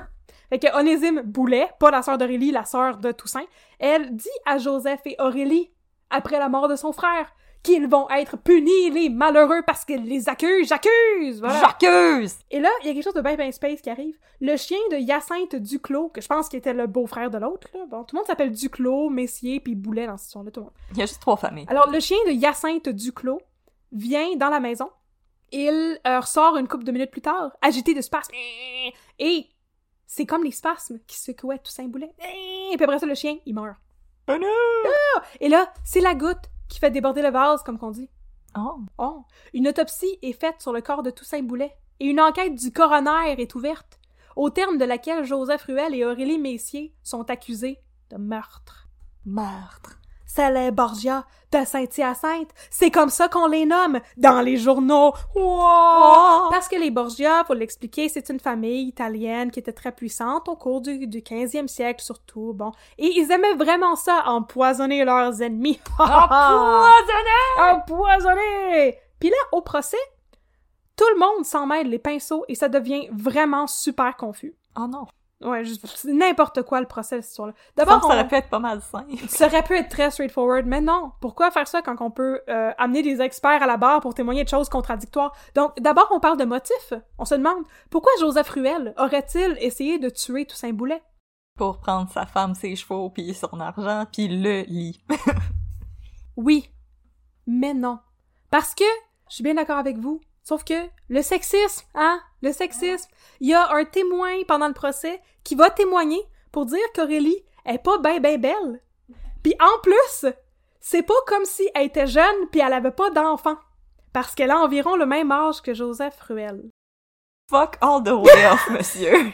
Fait que là, euh, c'est ça. Puisque elle avait 30 ans et 5 enfants, elle aurait pas été une bonne candidate pour être la Elle. maîtresse de Joseph Ruel. Elle! Donc, sauf que moi, en ma capacité de femme de quasiment 30 ans, ben, je trouve que je, je ressemble à ce que j'avais l'air quand j'avais 20 ans, puis je pense que ça aurait été un bon motif. Moi, je confirme que t'es pas mal cute. Oh, merci beaucoup! Fait que moi, je trouve que c'était en masse crédible comme théorie qu'il aurait tué euh, Toussaint Boulet pour, Pour avoir sa sa femme, bien sûr. Euh, donc, je dis à ce témoin-là d'aller chez le bonhomme, comme aurait dit ma grand-mère. Oh! Ensuite, il y a la question de ses avoirs. Parce que les gens disent, ouais, ouais, il a tué Toussaint Boulet pour avoir sa ferme. Mais là, les gens disent, ouais, mais sa ferme elle était pas si grosse que ça, puis elle était pas si grosse que ça, puis il y avait juste deux chevaux, puis deux vaches, puis trois moutons, ok? C'est pas comme C'est 15 chevaux, puis beaucoup. 15 vaches, puis 15 moutons. Ouais, mais les gens, ils trouvaient que c'était pas assez, ok? Là, tout le monde est super confus. Puis ensuite, ils parlent de la question du poison. Pour parler comme dans le temps, apparence que Toussaint Boulet, il serait mort empoisonné par la strychnine. Et l'affaire, c'est que il y avait aussi de la, la strychnine dans le calomel, qui était un médicament qui lui était administré pour soigner sa syphilis. Mais en très très faible proportion. Ok. Bon. Fait que là, est-ce que c'est vraiment Joseph Ruel qui lui a administré assez de strychnine pour le tuer? Ou est-ce que c'était plutôt la strychnine résiduelle de son médicament pour soigner la syphilis? Les experts, les experts, on des gros guillemets, Oh, ne s'entendent pas. Selon certains d'entre eux, s'il y avait des convulsions en plus, c'était peut-être pas même, c'était peut-être même pas la faute de la strychnine. C'était peut-être parce que Il y avait la. Toussaint Boulet avait le tétanos. Ah, en plus! Personne n'a jamais bien. parlé de ça avant. Va bien, chat. Ouais, tout ça, est, tout ça est très très confus. Et là, je pense qu'il est aussi intéressant de mentionner que pendant tout ce procès-là, le corps de Célestine Séné, la femme de Joseph Ruel, est exhumé pour être analysé, pour Ouais. savoir s'il aurait empoisonné sa femme. Il avait pas empoisonné sa femme. Ah ben, je... Ça avait pas rapport pantoute. Bon. Fait que au moins, on sait que, justement, il avait pas tué cette première personne-là, mais il est quand même en procès pour avoir tué une autre personne. Après, ça va être pour toutes les renards. Après, ça va être pour tous les renards. Violence faite aux animaux. Mais en tout cas, c'est ça. Il y avait pas, ça avait pas vraiment rapport parce qu'en plus, à cette époque-là, on sait pas, tu sais, s'il connaissait déjà Toussaint Boulet. Je veux dire, il était presque voisin, mais dans le temps, t'es pas voisin-voisin. Puis il avait peut-être même pas encore rencontré Aurélie Messier, la laidronne du village, parce que elle allait jamais à messe, puis personne la connaissait, tu sais. Les gens la connaissaient très peu de vue. Elle allait pas à messe. Elle allait pas à messe, ça s'occupait des enfants. Femme de mauvaise Bon. vie. Parmi les avocats de la défense se trouvait Honoré Mercier, Dupont-Mercier. C'est une anecdote de même. Le pont est venu témoigner. Le monsieur Dupont est venu témoigner. En tout cas, euh, au terme du procès, le juge, euh, qui s'appelle euh, l'honorable Sicotte, le juge Sicotte a instruit le jury et à la fin de la journée du samedi 16 mai 1868, le jury s'est retiré pour délibérer. Et le lundi suivant, le jury Grosse livre son jugement. Quel est son jugement, tu penses?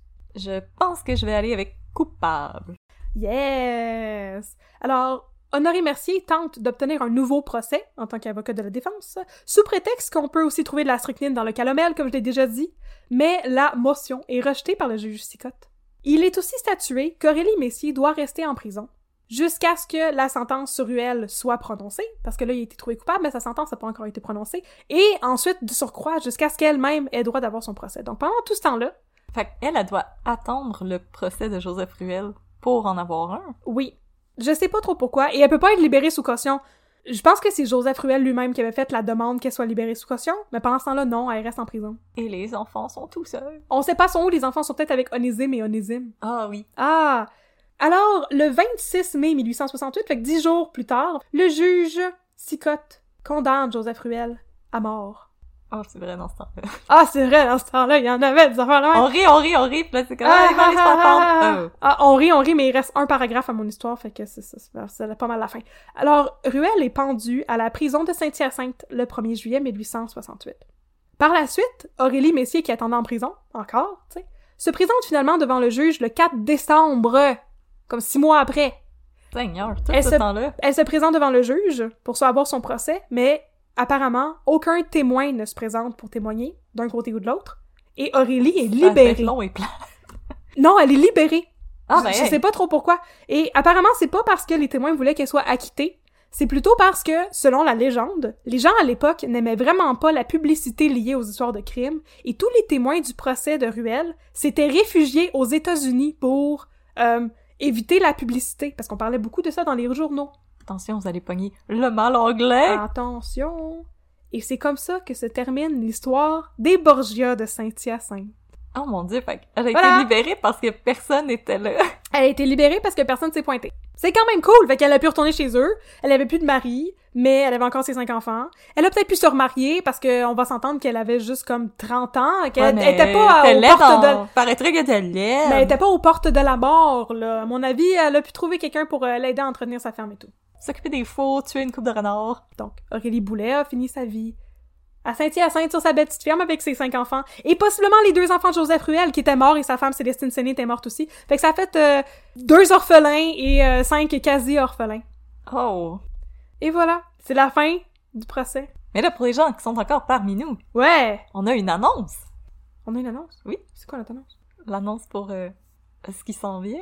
Je vais te laisser annoncer puis je vais avoir l'air surprise parce que je m'en souviens pas. Ok, alors, tout le monde, on vous en avait un petit peu parlé dans un autre épisode avant, mais maintenant on peut confirmer que bientôt il va y avoir de la marchandise. Celebrate Good times, come on!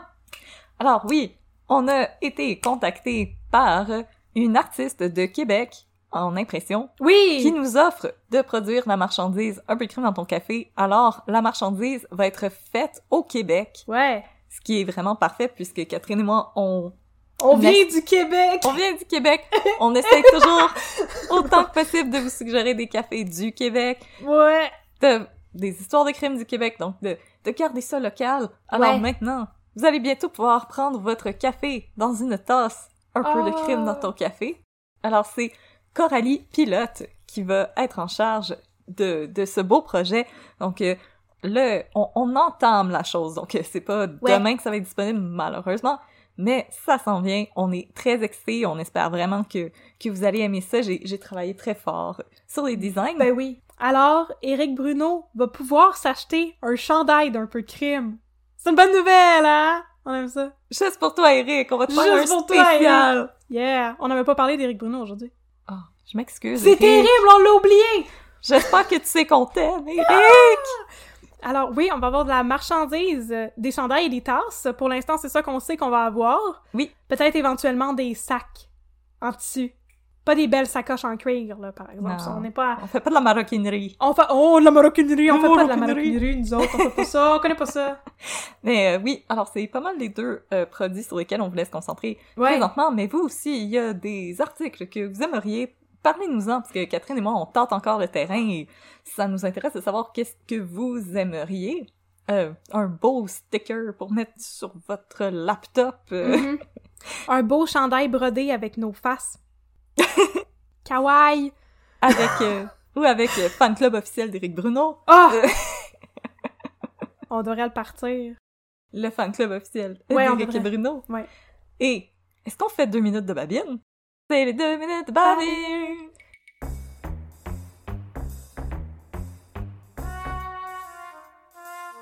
Bonjour tout le monde. Bienvenue aux deux minutes de Babine. Alors nous avons une invitée spéciale aujourd'hui, Roxane. T'es venue nous conter une histoire de Babine en deux minutes. Qu'est-ce qui se passe dans le District 31 que tu veux nous raconter? Vas-y, partner. La première histoire que j'ai à vous raconter, c'est l'histoire de Miss Mushroom. Oh! Ça se passe dans la quatrième saison. L'histoire de Miss Mushroom prend place quand, à un moment donné, il y a quelqu'un qui vient voir Babine pour lui dire Babine, il y a une madame, son mari est mort. Puis c'était juste euh, considéré comme étant très normal, jusqu'à ce qu'on se dise Ben voyons donc, c'est pas normal. Et comme vous pouvez voir, euh, je, je suis totalement au courant de tout ce qui s'est passé avant. J'écoutais très bien l'épisode jusqu'à ce Oui, moment-là. oui. Alors je comprends tout le background de ça, de cette histoire-là. Uh-huh. Puis là, Babine a dit, c'est vrai que c'est pas normal, mais euh, attends, dis-moi un peu plus. Qu'est-ce qui n'est pas normal dans cette histoire euh, de Miss Mushroom? Puis là, la fille qui est venue voir Babine, qui vient euh, peut-être d'un autre poste de police, ou peut-être Ouais. de... Peut-être un... C'est peut-être un gentil samaritain qui avait une information à donner. Je suis pas sûre. En tout cas, cette personne qui est venue voir Babine a dit, euh, c'est parce que là, là, la madame, elle a fait un ragoût. Puis là, le ragoût, euh, il a tué son mari. Mais, tu sais, Oh elle, pourquoi qu'elle est pas morte, elle n'en a pas mangé du ragoût? Il me semble que c'est un peu suspicieux toute cette affaire. Fait que là, Pas mal Babine, il dit, ben c'est ça. Babine, il dit, ben oui, c'est suspicieux. Donne-moi ce case-là. Je vais y aller avec ma partner, Noélie. La fille qui s'appelle presque Noémie. Mais non, c'est un elle. Comme ça, elle a pas un vrai nom. Non, non, fille. effectivement. Qui est sa partner, mais qui n'est pas une détective. Elle est juste un sergent. Ou une affaire Mais- de même. Mais je tiens Ok. à dire, petite parenthèse, que Noélie puis le- la, la coroner ou whatever qui était venue dire à Babine qu'elle avait des soupçons sur les champignons, les deux filles, ils s'engueulent parce qu'elle est comme « Comment t'as fait pour savoir que c'était un champignon vénéneux? » Puis la fille est comme « Yo, je suis une scientifique, je suis capable de savoir. » Mais c'est parce que les deux, ils sont juste en chicane pour Babine. Ah, c'est vrai! Est-ce que c'est la médecin légiste? Oui, Oui. celle Oh qui avait non! mangé euh, des pâtes avec! Babine. C'est Des ça! pâtes aux tomates. Ouais, elle était Mhm. allée chez Babine, puis là, il avait mangé, puis là, la fille, Noélie, était dans son auto, puis là, elle était comme, Ouais. Babine, est-ce que je peux venir chez toi? Puis là, il était genre, ah non, non, je suis pas chez moi, attends deux minutes, je te rappelle ce soir. Puis là, elle était comme, ah, t'es pas chez toi? Puis là, genre, non, non, je te promets que je suis pas chez moi, mais il était chez eux. Puis elle était dehors avec son auto stationné, puis elle le regardait parce qu'elle l'espionnait, parce que c'est un sergent détective, elle est capable d'espionner le monde. Tu peux pas lui mentir. Bon. Elle a quasiment une caméra avec un gros objectif là, pour zoomer dans son salon à travers le bureau. Ah, c'est ça. Fait que, essaye pas de mentir à quelqu'un du district 31, ils savent toujours la vérité. Non. Jamais. Oui, fait que c'est vrai qu'il y avait du drama de filles jalouses qui se battent con- pour la- l'amour et l'affection et la reconnaissance de Babine dans cet épisode. Mais là, dire, same. dire, on l'aimerait. ben, Girl same. c'est ça. Tout le monde devrait se battre pour l'amour, la reconnaissance et la considération de Babine. C'est juste normal. Oui. Fait que la fille est venue dire à Babine que c'était suspicieux. Babine a dit Ouais, on va regarder qu'est-ce qui se passe là-dedans. Puis là, ils sont partis Babine et Noélie Mhm. euh, dans la maison de la madame que son mari était mort à cause du champignon dans le ragoût de chasse. Un ragoût de chasse de champignons, by the way. Pourquoi? Oui. Genre? Parce qu'ils sont allés à la chasse aux champignons? Mais Ouais. c'est ça, il me semble que ça n'a pas de tué plein sens. de Quand, champignons. quand je le raconte, ça n'a pas de sens. Mais Non, mais il y avait du gibier puis des champignons. Ah, oui, oui. Fait que là, ils sont allés chez la madame. Puis là, Noélie est arrivée, puis là, elle a dit, Madame, savez-vous que, tu sais, euh, si vous avez fait venir un champignon mystérieux d'ailleurs, là, pour mettre dans le ragoût de votre mari pour qu'il meure, ben, c'est pas correct. Puis là, elle a dit, ben non, mais j'ai jamais fait ça, je n'aimais mon mari. Puis après, N- Noélie, elle a dit, saviez-vous, madame, que peut-être que c'est un champignon magique? Parce que des champignons, d'habitude, ils peuvent pas prendre leur petit pied, puis monter jusqu'à l'aéroport, puis aller dans l'avion, puis venir jusqu'à chez vous dans votre camp de chasse, puis se mettre dans le ragoût, puis tuer votre mari par accident. Parce que ce champignon-là que tué votre mari, il venait de la British Columbia. Fait que là, la madame a dit, hein, ben non, ben je sais pas, ben ah, hum, ah, ah. Puis là, elle était toute perdue dans ses arguments. Puis là, après, ils ont dit, ben, on voudrait chercher toutes vos affaires. Puis là, elle a dit, je sais pas qu'est-ce qu'elle a dit, mais je pense que Babine, je pense en fait, c'est, Babine qui a dit, ben, on peut pas faire ça, faudrait un mandat. Fait que là, ils sont allés chercher un mandat. Puis là, ils sont allés chercher un mandat pour avoir euh, droit à euh, ses appareils euh, électroniques, puis tout ça. Puis là, ils ont saisi tout son matériel électronique, là, son cellulaire, puis sa tablette, puis son laptop, puis ses affaires. Oh non, pas son iPad. Elle pouvait plus jouer à Candy Crush, la madame. Oh non. Elle avait plus rien pour ça. Oh non. Elle pognée pour lire un livre. Puis là, quand ils sont allés chercher son, tout son matériel électronique, Oui. euh, Noélie a encore fait sa fendante un petit peu trop arrogante pour le rôle qu'elle a dans cette émission-là, parce qu'elle n'est pas vraiment détective. Mais elle a dit à la madame, saviez-vous que toutes les affaires que vous allez chercher, là, ben, tu sais, on va le savoir, ce que vous allez chercher, puis même les affaires que vous allez chercher, puis qu'après vous les avez délitées dans votre historique, parce que nous autres, on est des super international spies, puis on peut tout savoir. Totally Spice. Oh, ouais. on est Oui. les Totally Spies.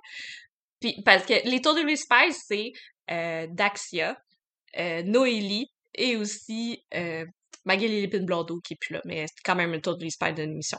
Dans Mm. notre cœur. Ouais, dans notre cœur.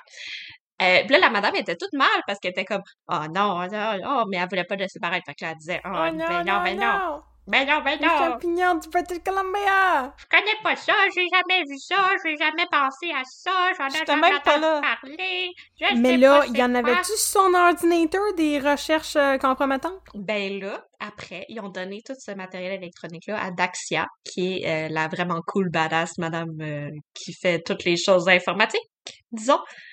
Puis elle a vu que, ben, direct sur le desktop de son iPad, elle avait Oh non. téléchargé des photos de champignons toxiques tueurs de Marie.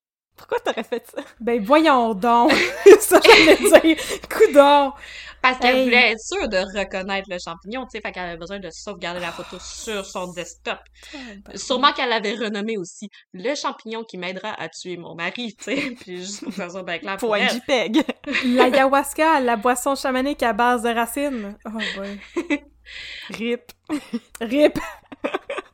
Fait qu'elle les avait, toutes ces photos-là de champignons magiques sur son... Pas champignons magiques, mais Mhm. champignons euh, diaboliques, euh, méchants, Vénéneux. vénéneux. Fait que là, qu'est-ce qui arrivait? Est-ce qu'elle se faisait arrêter, euh, Madame Chose? Ben là, après, vu qu'il avait tout saisi, il avait aussi saisi son, son cellulaire. Fait que là, on regardait les appels qu'elle a faits, puis les messages textes qu'elle a envoyés, puis tout ça. Puis là, ils ont réalisé qu'elle avait beaucoup de correspondance avec une personne mystérieuse au Nouveau-Brunswick. Pas au Nouveau-Brunswick, au, British Columbia. au British Oh! Columbia. Puis que elle écrivait des petites affaires coquines, un peu comme euh, Ah, Oh! j'ai hâte de te voir, mon beau bonhomme, ou whatever, comme ça. Puis là, ils se sont dit, ben, voyons, c'est qui ça, ce beau bonhomme-là, qu'elle avait donc hâte d'aller visiter à British veux le Columbia? Puis c'était C'était un- Éric Bruno. Oh mon dieu! Je pense que c'était peut-être plus genre Roy Charles Dupuis. Lafortune. Roy Dupuis.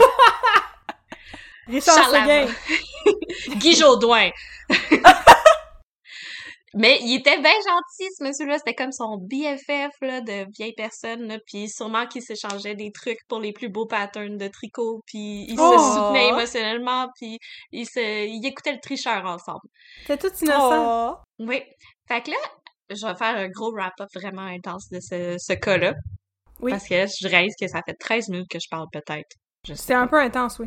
Ouais. On est loin d'être deux minutes de babine, pas. deux minutes de babine. Non, Euh, L'heure de papine. C'est ça. C'est le c'est l'heure à laquelle mes voisins courent dans les escaliers, on dirait. Oh non! Ah. Euh, finalement, ils ont rencontré la madame, puis là, ils ont dit, ben non, je sais que vous êtes allé en British Columbia pour euh, chercher le champignon et que c'était votre euh, amant, Monsieur Chose, qui vous a donné, aidé à trouver le champignon. Et on Mm. le sait parce que vous l'avez téléchargé sur votre bureau d'ordinateur. Et Mm. aussi parce qu'on a tous vos messages qui disent, ah oui, j'ai très hâte de faire ce ragoût de champignon pour tuer mon mari et pouvoir venir vivre avec toi en Colombie-Britannique, mon amour Guy Jourdain. Genre. Oui. Après, la madame, elle a dit à Noélie, ouais, mais c'est parce que j'étais pas très heureuse dans ce mariage-là, pis tout. Puis là, Babine, a dit, ouais, ouais, mais c'est parce que euh, on continue, là, il faut euh, enchaîner l'enquête. Puis là, Noémie, elle a dit à Babine, viens dans le couloir avec moi. Fait que là, ils sont allés dans le couloir. Puis là, elle a dit, arrête là, là, d'être euh, trop brusque, là, parce que moi, je veux savoir, là, qu'est-ce que la madame, a à dire, là, à propos de son mari, là, parce que peut-être que ça change quelque chose. Fait que là, elle a dit, va-t'en, genre, dans le stationnement, faire autre chose. Fait que là, il a dit, Va jouer dans le trafic. fait que là, il a dit Waouh, une femme qui prend en charge les choses. Je suis toujours attirée par les femmes fortes dans cette émission, alors je vais aimer ça. Fait qu'il est Nice. parti. Puis là, elle est retournée dans l'interrogatoire, même si elle a pas le droit de faire un interrogatoire tout seul parce que c'est pas ça son poste. Puis elle a fini l'interrogatoire, puis là, elle a reçu des confessions de la madame que son mari était méchant. C'est un méchant alcoolique, batteur de femmes, violent, qui insulte les madames et qui fait des choses all around pas gentilles Répréhensible. et que c'est pour ça qu'elle avait mis un champignon dans sa, son ragoût pour qu'il meure, pour qu'elle puisse être libérée de cette relation toxique. Oh non! Libéré. Libérée! Ah, ah, Et Oh voilà! non! C'était l'histoire de Miss Mushroom. C'est l'histoire de Mish Mushroom.